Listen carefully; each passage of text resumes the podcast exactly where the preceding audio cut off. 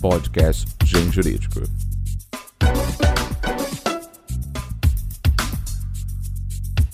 Excelentíssimos ouvintes, colendo internet, egrégio mundo jurídico. Eu sou o Henderson Fürst, editor jurídico do Grupo Editoria Nacional, e este é o podcast do Gen Jurídico. Hoje estou com o meu querido amigo e autor Valério Mazzuoli. Um prazer recebê-lo aqui no podcast do Gen Jurídico, meu caro. Prazer é meu, caro amigo Henderson, e falar com você e todos os seus ouvintes. Uma alegria, uma satisfação estar aqui contigo. E temos muitos assuntos para poder tratar. Acho que o tema de direito internacional, o tema de direitos humanos, tem uma pauta extensa e intensa nos dias atuais. É, mas eu queria começar primeiro perguntando como é que surgiu o seu interesse pelo direito internacional e pelos direitos humanos. Então, quando eu estava no quarto ano da faculdade, em 1999, eu comecei o curso de Direito em 96, 99, eu estava no quarto ano.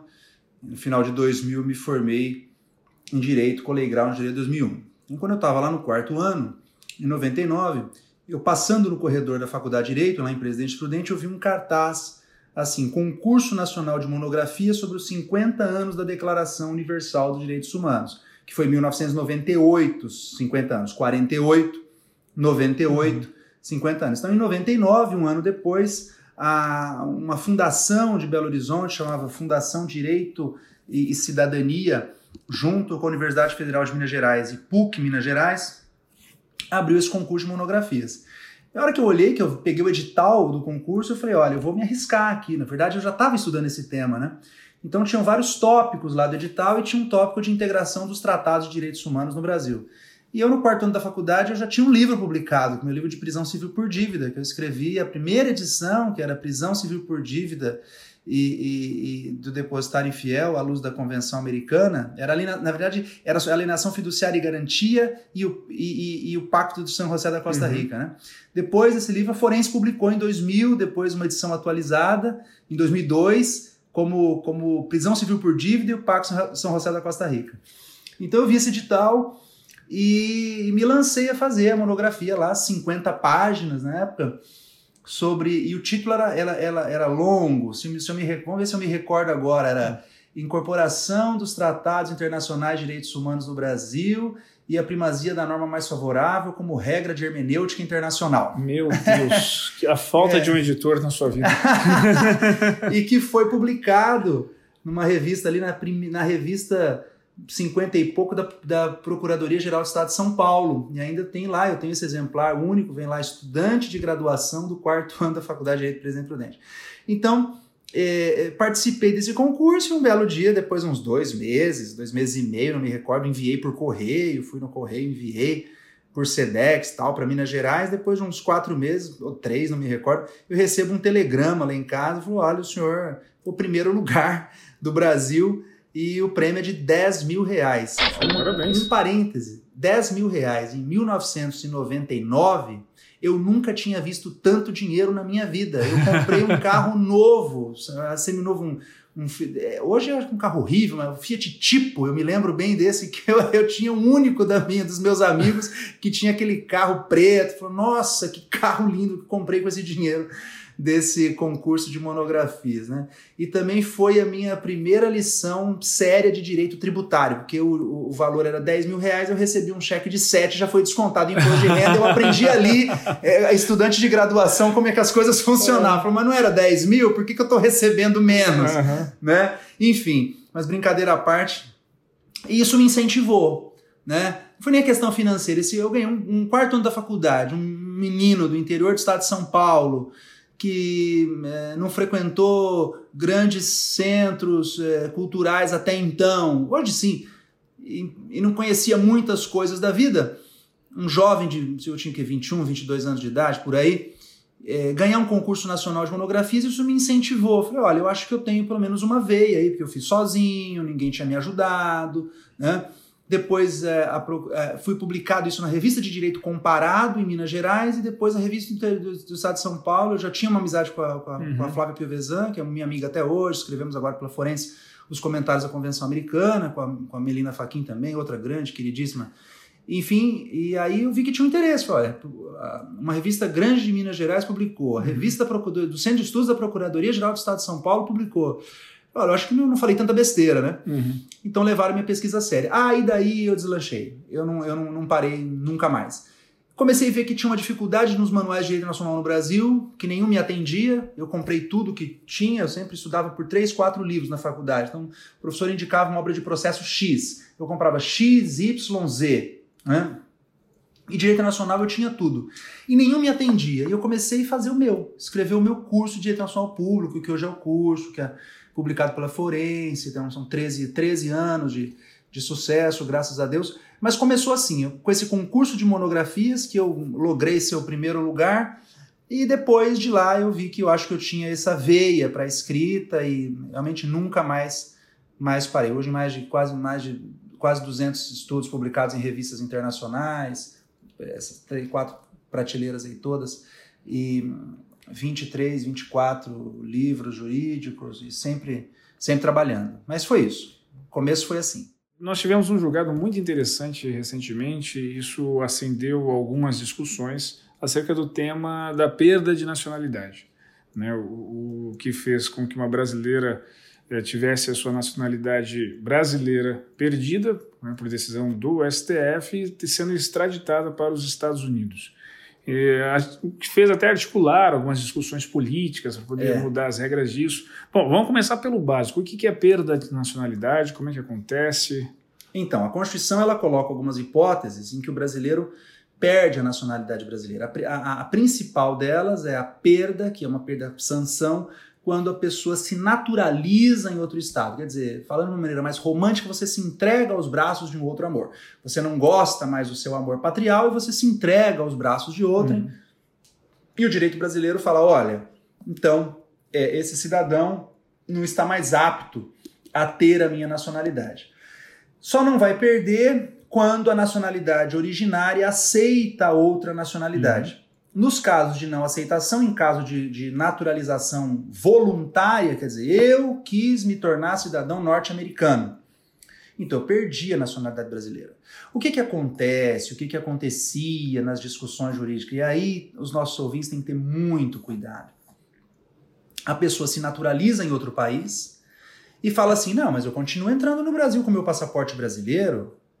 Eu cheguei no aeroporto de Guarulhos, entrei e a Polícia Federal não me falou nada, não falou nada porque o senhor não avisou as autoridades. O senhor se naturalizou em outro país, o senhor tem que avisar o Ministério da Justiça. Mas se o Ministério da Justiça descobriu que é, é praticamente impossível, até teve um comunicado do Ministério da Justiça. Veja, quantos cidadãos brasileiros hoje, nesse momento, podem estar em algum lugar do mundo se naturalizando, na China, na Tailândia, nas Filipinas, uhum. e ninguém. O Ministério da Justiça não vai ficar sabendo disso tem que ter alguma informação, inclusive qualquer do povo pode informar, olha, fulano se naturalizou.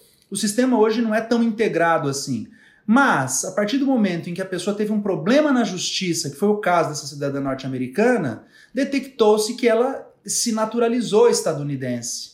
E por isso que o Ministério da Justiça decretou a perda da nacionalidade brasileira. Então muitas pessoas falam: eu tenho passaporte brasileiro, me naturalizei no exterior, em outro país, e continuo vindo para o Brasil está praticando uma fraude à lei brasileira. Claro, porque se se naturalizou, o conhecimento da lei é inexcusável, é uma norma constitucional, tem que teria que avisar as autoridades. Mas as autoridades podem ficar sabendo de per si, e aí o ministro da Justiça, por ato do ministro da Justiça, decreta a perda da nacionalidade brasileira. Então esse cidadão não é mais brasileiro, vai passar a ser naturalizado em outro país.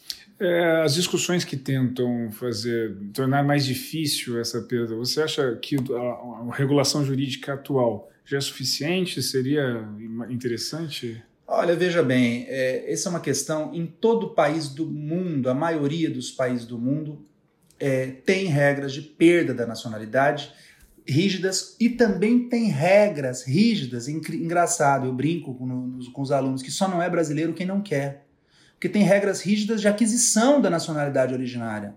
No Brasil, se você nasce é, em qualquer espaço em que a República Federativa do Brasil tenha soberania, seja no território brasileiro, no mar territorial brasileiro ou no espaço aéreo brasileiro, apesar de ser difícil o exemplo, mas não é, não é impossível uhum. nascer. Quantas pessoas nasceram a bordo de aeronave e a bordo de navio?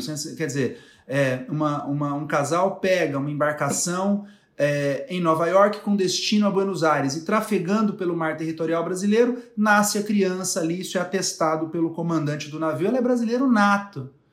Com 35 anos de idade, pode se candidatar, sabendo ler o português, etc., pode se candidatar a presidente da República. É brasileiro nato. Os, vários países não aceitam isso. Né? Muitas mães que saem aqui da fronteira da, da, Bolívia, que vêm ao Brasil, aqui no estado de Mato Grosso, vêm a Cáceres ter os seus filhos, por conta de que alegam que os hospitais não as atendem é, bem no, uhum. no, no, país vizinho, vêm a casa, têm os seus filhos e retornam no dia seguinte. Essa criança é brasileiro nato. Né? Eu não estou fazendo nenhum juízo de valor, mas é muito fácil, às vezes, ter a nacionalidade brasileira, mas também não pode ser tão fácil é, que a pessoa mantenha a nacionalidade brasileira, então por isso que pode ter a perda. E no caso da que estão dizendo, uma brasileira que foi extraditada para os Estados Unidos, que em tese uma brasileira nata não pode ser extraditado para outro país. Isso. O que, que aconteceu aí? Foi muito interessante. Aconteceu que saiu uma manchete num grande jornal de circulação nacional. Brasileira é extraditada para os Estados Unidos porque eu acho que ou matou ou tentou matar o esposo e foi condenada pela justiça uhum. norte-americana. O título errado, equivocado, porque nenhum brasileiro é extraditado, nenhum brasileiro nato é extraditado. Só tem uma hipótese de extradição, né? Para o brasileiro naturalizado por comprovado tráfico ilícito de entorpecentes é, em qualquer tempo ou por crime cometido antes da naturalização. Está lá na Constituição. No caso, ela era uma vez uma brasileira nata. O que, que aconteceu com ela? Ela se naturalizou americana, estadunidense. E com a naturalização é aquilo que eu expliquei antes. Ela perde, vem a perda automática da nacionalidade brasileira. Só faltou o decreto do ministro. Então, quem lia a matéria, eu fiquei tão curioso que eu fui ler a matéria, estava explicando corretamente, mas o título jornalístico, para dar aquele uhum. impacto, fez esse, eh, essa, essa, essa questão aí, vamos dizer assim, jornalística, para dar o um impacto no leitor. Mas, na verdade, o que, que se extraditou? Uma cidadã norte-americana, que um dia já foi uma brasileira. Ponto final, não era mais. Decisão correta do Supremo. Nenhum brasileiro foi extraditado nesse processo. Uma cidadã que um dia foi brasileira, se naturalizou nos Estados Unidos, ganhou, recebeu a nacionalidade americana, perdeu a nacionalidade brasileira, matou o marido ou tentou matar o marido, foi condenada, abriu processo penal no, na justiça americana, veio para o Brasil. Os Estados Unidos solicitou a extradição corretamente, para não abduzir, não sequestrar uhum. a pessoa. E o Supremo, que voto do ministro Barroso, salvo engano, deferiu a extradição desta cidadã norte-americana. Ponto final. Então não se tratava de uma cidadã brasileira. Parece que o ministro Marco Aurélio plantou dúvida, como não? Não, não. Data máxima vem, é uma uhum. cidadã norte-americana que não é mais brasileira. Então ela teve essa, essa sanção da perda da nacionalidade brasileira. Decisão correta, decisão correta. Assusta um pouco a gente, né? Porque ela entrava com passaporte brasileiro, uhum. mas como ela não é brasileira, ela entrou com passaporte brasileiro ilegalmente. Porque a partir do dia que ela se naturalizou nos Estados Unidos, ela deveria ir à embaixada ou consulado brasileiro eh, em Washington, em Nova York, etc., e dizer: olha, eu acabei de, de me naturalizar aqui, eu estou avisando as autoridades brasileiras desse fato. Mas ela não fez, como ninguém faz. E já que entramos, tocamos no assunto de extradição, há algum tempo atrás tivemos um intenso debate público aqui no Brasil sobre a extradição de Cesare Batista. Exato. Você participou, inclusive, bastante ativamente desse debate, com opiniões, eh, Foi. entrevistas e tudo mais. Eh, eu gostaria de retomar isso, a memória desse, desse debate. Qual foi a sua opinião acerca daquele caso? Como você se posicionou? O que você achou da, da, da extradição? Pois é. O César Batiste, o que, que ocorreu? O Supremo Tribunal Federal deferiu a extradição, né? mas o presidente da República, Luiz Inácio Lula da Silva, no último dia de mandato, ele negou a operacionalização da extradição, ou seja, negou a entrega sob o argumento com parecer, isso que me causa espécie, estranheza, um parecer da Advocacia Geral da União, de que é, é, o César Battisti seria teria os seus direitos humanos violados na Itália. Ora, um país europeu, sujeito a uma corte europeia de direitos humanos. Na verdade, o que aconteceu foi um caso quase que anedótico. Né? Um ministro italiano foi ao jornal, não sei qual jornal que foi Corriere della Sera, na Itália, etc., e disse mais ou menos assim nesse tom: olha, a hora que esse Battisti chegar aqui, eu mesmo vou no aeroporto, eu vou trazer ele na unha para para a cadeia. Né? A AGU interpretou, bom, o ministro vai trazer ele na unha, então quer dizer, o ministro vai torturar. Mas imagine, que bobagem. Isso foi citado até no parecer da AGU. Uhum. É, beira o ridículo, me desculpe quem elaborou, mas para justificar então, porque o Tratado de Extradição Brasil-Itália dizia lá, olha, a extradição pode não ser efetivada pelo chefe de Estado quando, artigo 3 uma das alíneas lá, talvez F por aí, quando houver fundadas suspeitas de que o extraditando terá os seus direitos humanos violados. Fundada, fundamentada, nenhuma fundada suspeita. O presidente deveria ter deferido a extradição e ter mandado o sujeito embora. Como depois, o que eu até brinquei, a Bolívia fez em dois dias o que o Brasil não fez em 20 anos. O sujeito pisou na Bolívia e a Bolívia mandou extraditá-lo. Né? O que, que eu me manifestei depois? É que depois dessa decisão, tentou-se reabrir o processo de extradição para ver se o novo presidente da República poderia extraditá-lo novamente. Eu entendi aí que teve uma, uma um fato impeditivo por questão de segurança jurídica para a extradição, porque bem ou mal, acertando ou não acertando, não foi extraditado, não se poderia reabrir essa discussão. Até isso foi é, motivo de intenso debate, né? Isso envolve tema de decadência, envolve poder, alguns poderiam entender como uma preclusão consumativa, em suma. É, mas o fato é que ele inadvertidamente foi para um país vizinho, Quer dizer, a decisão estava no Brasil, estava ainda subiúdice no Brasil, foi para um país vizinho e a Bolívia extraditou. Mas já deveria ter extraditado desde o começo. Né? Uhum. O erro foi do presidente da República que interpretou a sua maneira o tratado. E hoje se viu notoriamente que é um terrorista, um criminoso, declarado, todo mundo sabe, ele confessou, etc. Já devia estar na Itália há muito tempo. Quer dizer, veja, o processo extradicional no Brasil como é demorado, quer dizer, para entregar um criminoso à justiça estrangeira, toda essa enrolação de 20 anos, o que a Bolívia fez em 20 dias. E depois nós é que somos o direito de ponta da América do Sul, coisa uhum. nenhuma. É, ainda nós não temos uma cooperação em matérias tradicional. Os países da Europa hoje, um juiz de, de, de, de Portugal, ele consegue, ele consegue capturar um sujeito na, na, na Suíça né, por tratados internacionais de cooperação. Então tem que ter uma maneira de facilitar esse procedimento uhum. tradicional. Porque no, no, fundo, no fundo, tem-se um terrorista aí italiano que matou tantas pessoas na década de 70 e, e demorou anos e anos para extraditar. Quando o Supremo vai e defere a extradição, o presidente ainda usa de uma artimanha, numa interpretação à sua maneira, toda torpe, míope do tratado, e não efetiva a extradição do, do cidadão. Então, em suma, o que aconteceu com o Batista é isso. Então, hoje ele está no lugar que efetivamente ele deveria estar há muito tempo preso. Nossa próxima pauta, eu queria puxar também aqui o de assunto, uh, também sempre gerou bastante debate, é a última parte da sua tese de doutorado, que fala sobre uh, o controle de convencionalidade das leis. Das leis. É, exato. E foi a última parte da tese e a menos avaliada, talvez, pela banca. Jura? É. Não usaram, não é, entraram. Não, não, não, não, entenderam, não, não captaram a ideia. Era tão novo no Brasil, uhum. era só eu que falava isso. E eles me arguíram com respeito à minha banca, adoro, meu orientador foi Cláudia Lima Marques, do Rio Grande do Sul. Depois, outro examinador foi o Leonardo Nemer Caldeira Brant, da, da Universidade Federal de Minas Gerais é, o professor Cachapuz de Medeiros, falecido, era consultor jurídico do Itamaraty. É, o maior especialista em direito tratado do maior mundo. especialista em direito dos tratados. E, e Augusto Jäger também, que é lá do, da Universidade Federal do Rio Grande do Sul. Alberto Amaral Júnior, da Universidade de São Paulo, também foi de, professor de direito nacional da USP, que também foi meu examinador é, Pimentel, da Universidade Federal de Santa Catarina. Mas essa parte da tese, eu vou dizer assim, que na, na banca, efetivamente, de defesa, que demorou seis horas. Seis horas é, de arguição? Das nove da manhã, acho que às quatro da tarde, assim, uma, mais, até porque tirando a hora do almoço, cinco da tarde, um dia inteiro.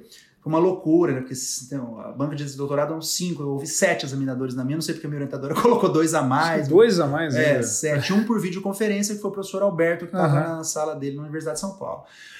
Então, é, eu defendi o diálogo das fontes entre o direito nacional e o direito interno, e depois, para amarrar a tese do diálogo, né, que existe uma relação não dialética, mas dialógica, com dia, dois logos, dois, dois logos, duas lógicas, a lógica do direito interno e a lógica do direito nacional que se complementam e que, e que podem, então, tiram essa questão de uma ou outra norma, porque a gente aprende no direito que é uma ou outra. Uhum. É ou ou. É, é ou ou. A da Constituição ou a infraconstitucional. Não, é a Constituição, então uma ou outra. A lei posterior revoga a anterior, é uma ou outra. Uhum. A lei especial prevalece sobre a geral.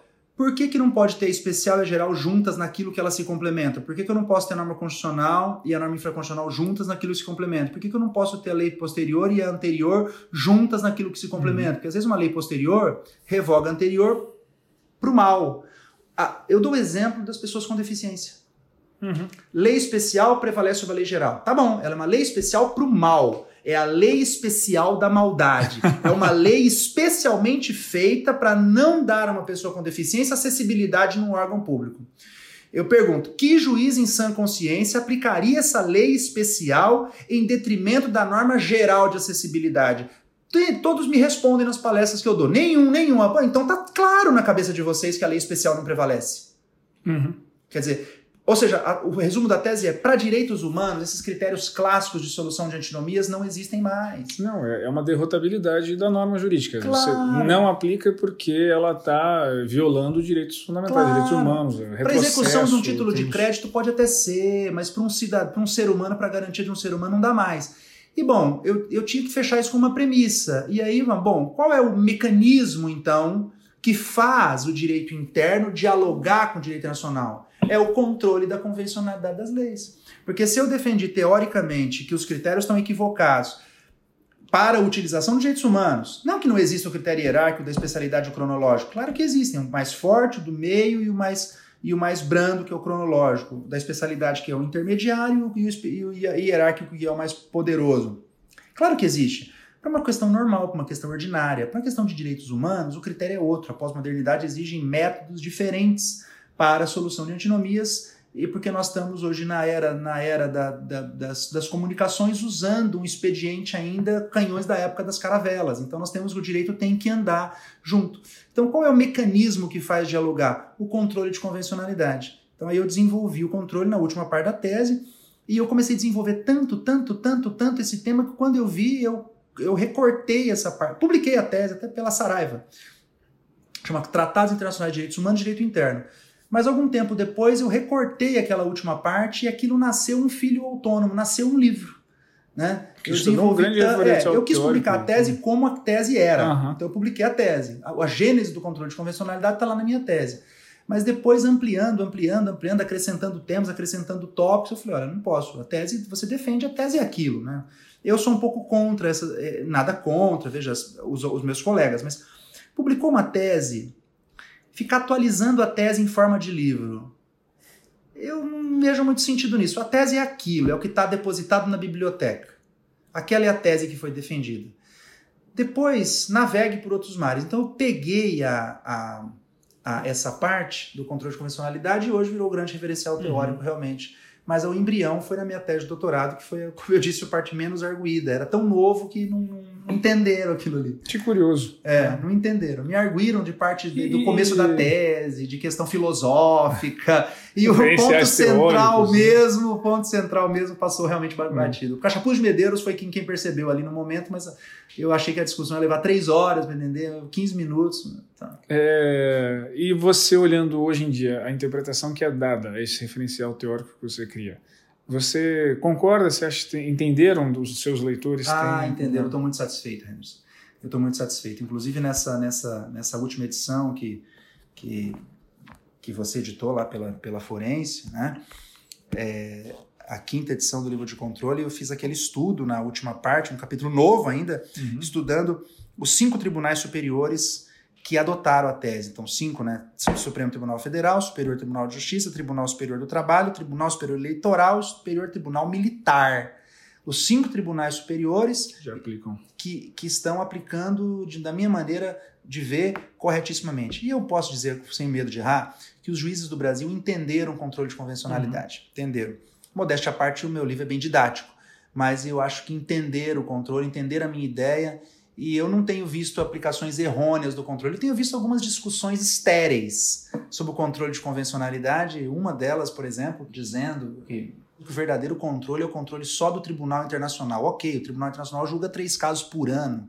Então, quer dizer, na verdade, não tem controle. O Tribunal Internacional diz que o verdadeiro controle é do juiz interno. É uma missão do juiz interno. É uma missão do juiz da pós-modernidade. Quer ser juiz na pós-modernidade, vai ter que ter um trabalho a mais. Não adianta só abrir a Constituição e as leis, tem que abrir a Constituição, as leis e os tratados. Quer dizer, uma, é uma poria irresolúvel, como diz Tércio Sampaio Ferraz uhum. Júnior, uma poria irresolúvel, né? Fora da porta está escrito, não pode fumar aqui dentro. Aqui dentro está escrito, pode fumar aqui dentro. Pode ou não pode fumar aqui dentro? É aquele contrassenso irresolúvel na filosofia que você tão bem, tanto bem sabe. Então, o Tribunal Internacional diz, o verdadeiro controle não é meu, é do juiz interno. Como que o autor pode dizer que o verdadeiro é dele se ele diz que não é dele? Percebe? Então, é, é, é, são pessoas que não entendem do tema. Né? Tem uma notícia do tema de oitiva, porque não conhece uhum. o sistema por dentro. A Comissão Interamericana, eu fiz no livro uma. Eu, é, essa estatística é da OEA, não estou inventando. A última foi de 2017, demora dois anos, deve estar tá saindo a nossa, a nova agora, que é 2019, 2020. Mas a média não muda muito. Uma média de 5 mil petições por ano ela recebe. 5 mil petições de denúncias e queixas de violações de direitos uhum. humanos de todo gênero e de todo tipo por ano. Então, da Guatemala, El Salvador, Costa Rica, Brasil, Argentina, Paraguai, Uruguai, Canadá, Estados Unidos, porque a comissão recebe todos os países. Depois, Estados Unidos e Canadá não fazem parte da corte, mas na comissão, eles uhum. são da OEA. Bom, dessas 5 mil por ano, então é 4.700, 5.200, dá uma média de 5 mil por aí. Por ano, alguns anos 3, 4, é, ela aceita uma média de 18, 19. Quer dizer, aí vamos voltar ao ministro Marco Aurélio Supremo, ele diz a conta não fecha, né? Então aí uhum. a conta não fecha. Dessas 18 e 19 que ela conhece, ela envia à Corte Interamericana de Direitos Humanos 9 e 10. Dessas 9 e 10, a Corte Interamericana conhece 7, dessas 7 ela julga 4. Então, peraí, de 5 mil denúncias e queixas de violação de direitos humanos no final das, no sistema interamericano, no final das contas, a Corte Interamericana julga 4, 3 por ano. Entra no site, está na sentença 200 uhum. e pouco da década de quanto?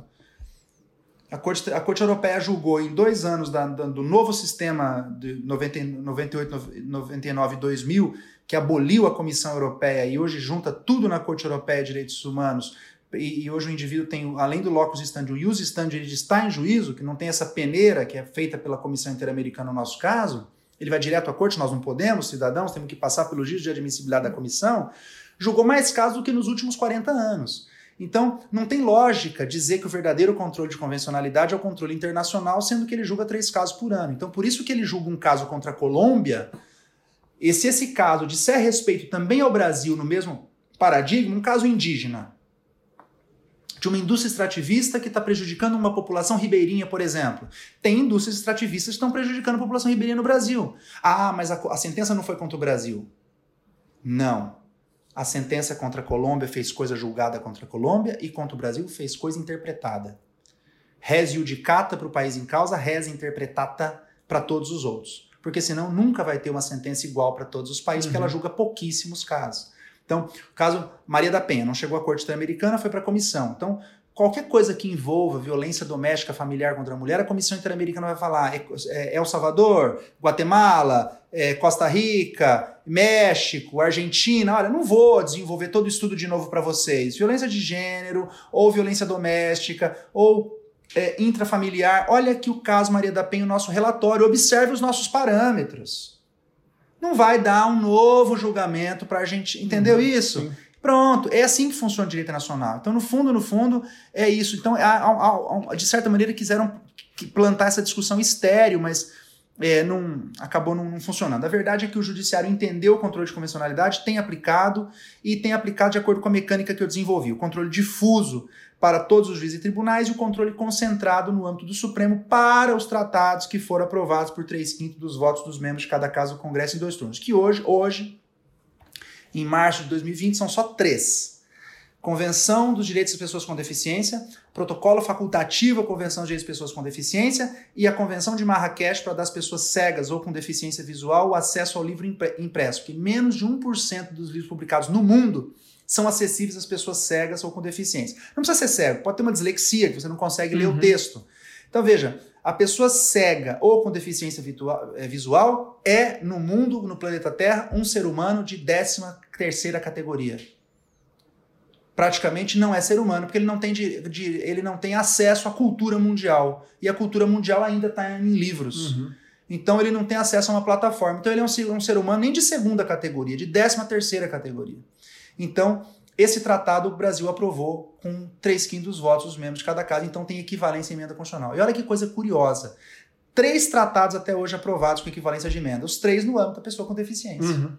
Então, e mostra que o tema das pessoas com deficiência é um tema caro para o Parlamento Federal Brasileiro, que é, aprovou só hoje, até hoje, três tratados que estão no âmbito das pessoas com deficiência. Então, esses três tratados podem ser paradigma do controle concentrado de convencionalidade. É dizer, uma lei do estado de Mato Grosso, ou de São Paulo, do Paraná, de Santa Catarina, da Bahia, é, do Amazonas, que não obstante não viole a Constituição, ou seja, seja constitucional, pode estar violando a Convenção da Pessoa com Deficiência, pode estar violando a Convenção de Marrakech. Então, os legitimados lá do artigo 103 da Constituição, presidente da República, mesa da Câmara, mesa do, do, do Congresso, mesa do, do Senado, governador do Estado do DF, Assembleia Legislativa do Estado do DF, Partido Político de Representação no, no Congresso, Conselho Federal do AB, Confederação Sindical, Entidade de Classe de âmbito nacional, podem propor uma DIN para invalidar uma norma de Mato Grosso que é, foi declarada já eventualmente constitucional. Olha que loucura. E aí, Ou ainda a DPF para dizer a não recepção. A não recepção, de, inclusive de norma municipal. Sim, e, uma de, e uma deação direta de, de uma declaratória de constitucionalidade, para falar que é constitucional a garantia prevista em tratado. Então, isso revoluciona a pirâmide jurídica. É isso que eu expliquei para o Brasil. Falou, olha, nem toda norma hoje que tem a, a, a garantia constitucional, ela está amparada pela Constituição. Falou, não, essa norma é constitucional, já foi declarada pelo Supremo. Ah, querido, esse é um passo para sua validade. Ela tem que ser constitucional e convencional é uma prova de obstáculo, uma prova uhum. hípica. O cavalo tem que passar dois obstáculos. Ele passou o primeiro, que é da Constituição, mas ele caiu no segundo. Então a norma continua inválida. Isso entenderam no Brasil, que para a norma ser válida, não passa, tem que passar pela vigência e validade em dois âmbitos: validade constitucional e validade internacional, que é a validade convencional. Então, até então, o para normas para ser vigente e válida era Kelsen, né? Toda norma é válida até que outra a revogue. Isso está errado não existe mais. Toda norma é válida hoje, vigente por quê? Foi aprovada pelo processo legislativo uhum. e está perambulando nos compêndios legislativos de todos nós. Agora ela é válida? Sim, ela foi declarada constitucional pelo Supremo. Ok, mas ela, ela é convencional também? O Supremo, o Supremo declarou constitucional, mas essa, a Constituição permite algo que o direito internacional eventualmente não permite. Uhum.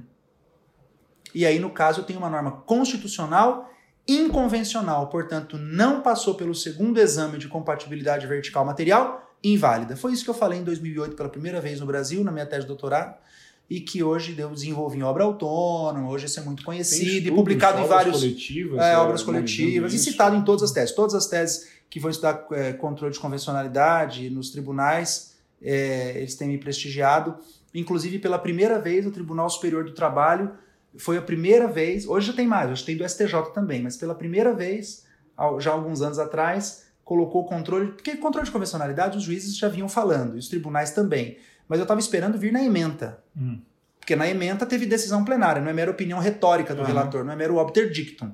Então, pela primeira vez, controle de convencionalidade na ementa, eu faço loas ao, ao uma laudácio ao Tribunal Superior do Trabalho. Por quê? Porque aplica convenções da OIT. Eu sou um entusiasta, um fã da Justiça do Trabalho, porque a Justiça do Trabalho é que mais aplica tratados internacionais, exatamente porque conhece as convenções da OIT. As uhum. provas de magistratura trabalhista, o Ministério exige Público do Trabalho exige isso dos candidatos, então eles sabem é, mais. A Justiça Estadual, lamentavelmente, não aplica muitos tratados. Né?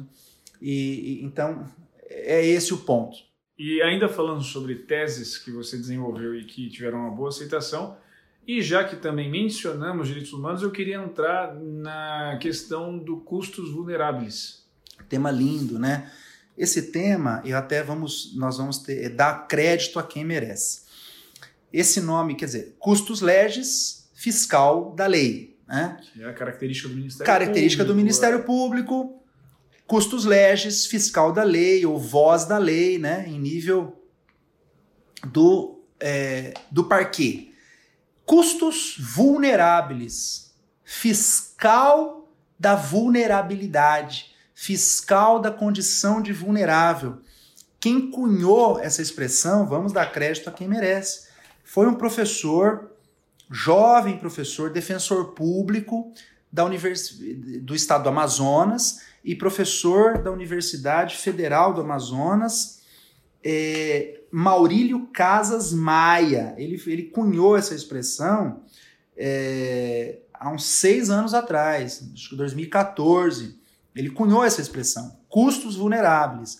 E hoje os, o, o, o, o nosso curso de direitos humanos é o primeiro que está atualizado com esse tema e hoje isso foi reconhecido pelo Superior Tribunal de Justiça. Então, em 25 de setembro de 2019, o STJ reconheceu que a Defensoria Pública é custos vulneráveis, ou seja, guardiã dos vulneráveis. Né? Num recurso repetitivo, Henderson, que era para fins de ampliação da defesa dos direitos humanos e dos vulneráveis em temática relativa à saúde.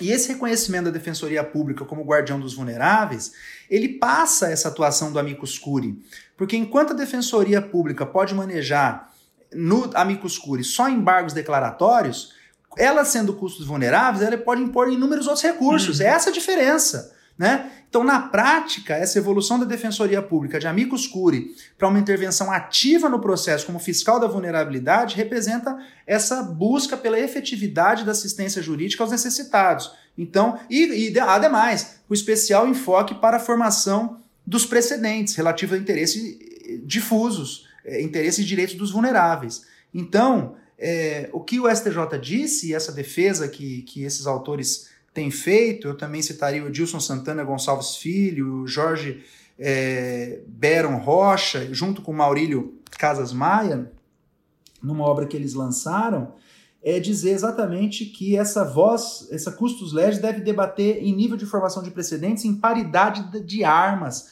com custos vulneráveis. Né? É, eventualmente, e eu acho isso uma bobagem. Teve um, um, um, um, autor do Ministério Público que fala: não, porque isso não existe. Quer dizer, fica concorrendo às instituições. Em vez de proteger uhum. mais, fica criando caso para as coisas não darem certas. É claro que, essa, que esse custos vulneráveis é algo que vem para melhorar o sistema jurídico, essa intervenção.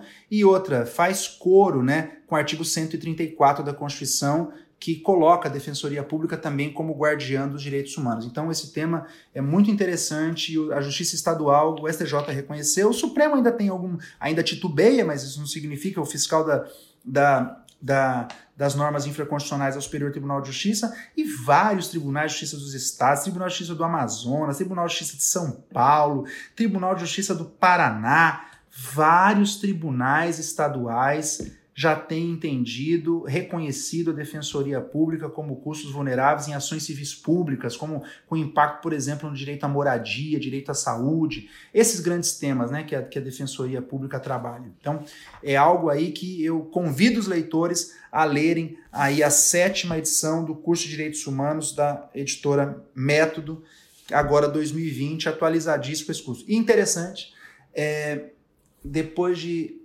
que 20 dias que o livro foi lançado, para minha surpresa, eu recebo de vários alunos no inbox, nas redes sociais, o, a, o Ministério Público do Estado do Ceará pediu uma questão de custos vulneráveis. Então Puxa, já é. teve o primeiro concurso público para o Ministério tá Público. Está consolidado já. E já está consolidado o tema. Né?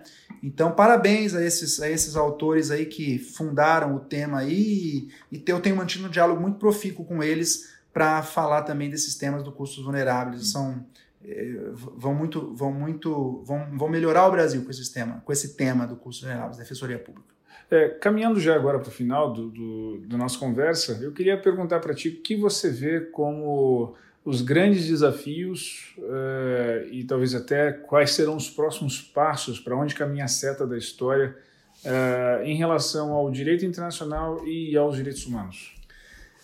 Essa é uma pergunta difícil de responder porque os desafios são vários, né? Eu acho que um principal desafio do direito internacional agora é fazer com que os estados compreendam que eles não são mais ilhas plantadas dentro de um de um planeta que se chama Terra, mas hoje existe uma aldeia estatal global em que há uma dependência mútua e uma interrelação entre, entre estados e países que é imprescindível para a sobrevivência da humanidade. Veja aí no caso de uma grande epidemia, por exemplo, Uhum. agora recentemente teve esse problema com o coronavírus, começou na China, depois a Itália é o segundo maior país, e que você então, como que você não depende nas relações internacionais da ajuda e do auxílio de um outro país? Isso é Uhum. direito internacional.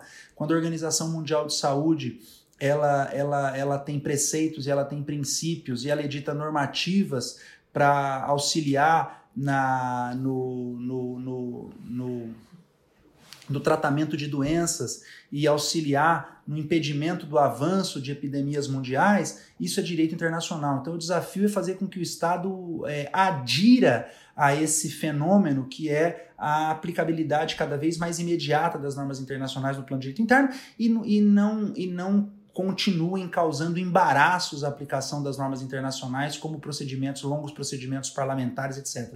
O mundo mudou. Hoje, esse, esse, a, a teoria que se tinha antes, dessa dificuldade de incorporar o direito nacional ao direito interno, era no sentido de que o Estado sempre é soberano e tudo que vinha de fora era algo que podia nos atingir enquanto, enquanto soberania que nós seríamos. Uma bobagem, nada disso.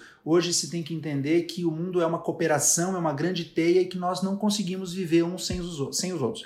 Isso tem reflexo nos direitos humanos, porque de certa maneira também propaga é, mundialmente uma cultura universalista dos direitos humanos. Ainda que se respeite as culturas, a diversidade cultural, as particularidades nacionais, as particularidades regionais, as religiões tão distintas e tão plurimas da humanidade, mas eu tenho que ter um fio condutor nos direitos humanos, ou seja, eu tenho que ter um, eu tenho que ter um, eu tenho que ter é, um, um laço ou um elan, né, uma linha que ligue as concepções multiculturais naquilo que, que atinge a dignidade da pessoa. Porque não é possível, meu Deus do céu. Todos nós aqui somos seres humanos, então nós temos, nós somos dotados da mesma razão e da mesma dignidade, já diz a Declaração Universal Uhum. dos Direitos Humanos. Então, se eu não tiver um fio único que entenda que existe um princípio mínimo e existe, tem que ter uma concepção mínima de direitos humanos, ainda é evidente que particularidades nacionais, regionais, culturais, históricas, geográficas, religiosas devam ser levadas em contas, mas tem que ser dever dos estados proteger e, e amparar os direitos humanos independentemente de raça, de sexo, de língua, de religião, e que esses direitos humanos são, como diz a Declaração de Viena, são independentes, indivisíveis, é, são interdependentes e interrelacionados entre si. Então também esse é um outro desafio, para que se tenha uma concepção, pelo menos universalista, cada vez mais universalista e cada vez menos relativizada de direitos humanos, para que nós possamos ter uma linguagem comum, porque sem uma linguagem comum também é, é, é impossível a proteção. E nós estamos caminhando num, numa tendência muito interessante no, âmbito dos direitos humanos de reconhecer novos direitos humanos, como é o caso, por exemplo, da proteção de dados, enquanto um direito humano também, entre outros que tem. Eu já discuti sobre o, o direito a não sentir dor enquanto um direito, um direito humano. É verdade. Você acha que nós vamos descobrir ainda, nós vamos criar uma consciência e nos educarmos para os direitos humanos a ponto de avançar mais ainda? Ah, vai. Agora, agora novos direitos vão aparecer. Você citou um das novas tecnologias. Daqui a pouco, eu já falo disso, daqui a pouco o acesso à internet vai ser um direito humano fundamental. Uhum. O acesso à comunicação, os direitos comunicativos como direitos humanos. Né? É, o exemplo belíssimo que você deu agora, o direito de não sentir dor, né, como direito humano. Então, isso tudo vai, ser, vai sendo reconhecido pela humanidade e os direitos humanos, é, né, como, como diz é, Ana Arendt e Celso Laffer também, que também bem coloca a lição dela no Brasil, os direitos humanos não são um dado, exatamente o que nós estamos falando, são construídos da convivência coletiva. Quanto mais se constrói, quanto mais se convive coletivamente, os direitos vão aparecendo. Por isso que é uma besteira grande esse negócio de teoria geracional de direitos primeira, segunda, terceira geração, isso não existe. Na verdade, no constitucionalismo, os direitos nasceram como direitos civis e políticos, se desenvolveram como direitos econômicos, sociais e culturais, século XVIII, depois século XIX, e depois eles chegaram à sua maturidade como direitos de grupos e coletividades.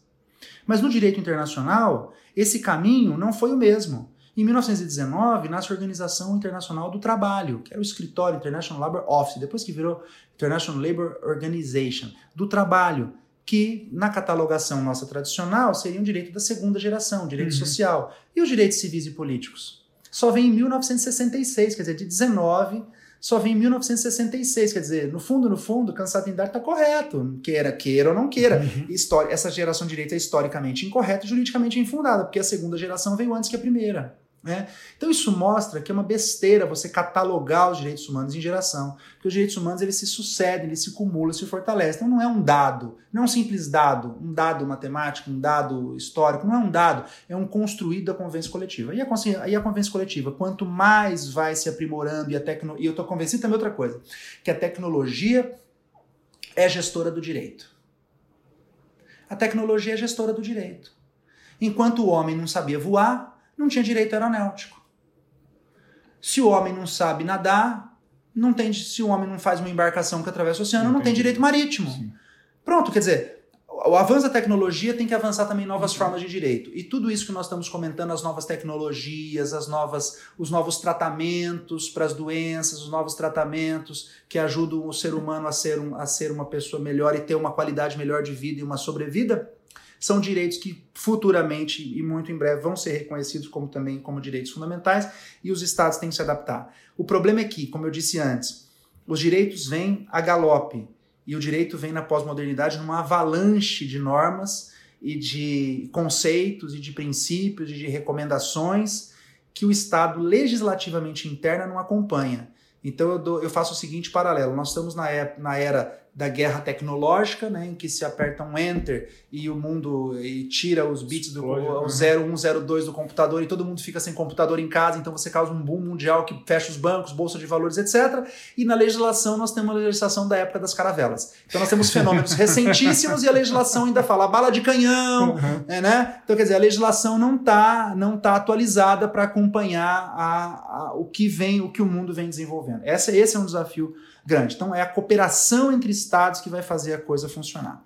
Eu acho que no fundo, no fundo, nós estamos cada vez menos isolados. O Brasil tem que ter uma consciência de que nós somos uma nação aberta ao direito internacional, né? Mas isso tem que sair do Brasil, tem que ir para América Latina, depois América Central, depois América do Norte, fechar as Américas, a América conversar com a Europa, a Europa conversar com a África, a África conversar com a Ásia, e aí depois talvez a gente chegue lá né, como quiscante a civitas máxima, uhum. né, a uhum. civilização mundo. Não sei se isso vai acontecer ainda nessa, nessa encarnação, mas de qualquer sorte eu acho que essa, essa é a tendência. E aí tem uma linguagem comum de direitos humanos, os seres humanos se respeitarem, respeitar suas religiões, respeitar suas diferenças, né, suas idiosincrasias, para nós podermos viver melhor. É a minha opinião. Meu caro, foi um prazer, prazer uma alegria meu, poder alegria registrar, minha. conversarmos, uh, mostrar um pouco para os leitores quando nós conversamos, nossos encontros é musicais. Alegria minha, eu queria te dizer que foi uma honra que os que eu, eu, eu, eu vou eu vou eu vou revelar aqui para os leitores, nós estamos aqui na minha casa em Cuiabá, né? Sim. E você veio nos visitar aqui e dar aula aqui na universidade. E esse bate-papo está acontecendo aqui, você está é, é, é, tá alegrando o Henderson, os nossos dias aqui, para os nossos alunos também, e também essa possibilidade de diálogo. Nós também te agradecemos de você estar aqui com a gente. É uma satisfação. É. Meus caros ouvintes, nós ficamos por aqui e espero nos encontrarmos em breve no próximo episódio do podcast do Gen Jurídico.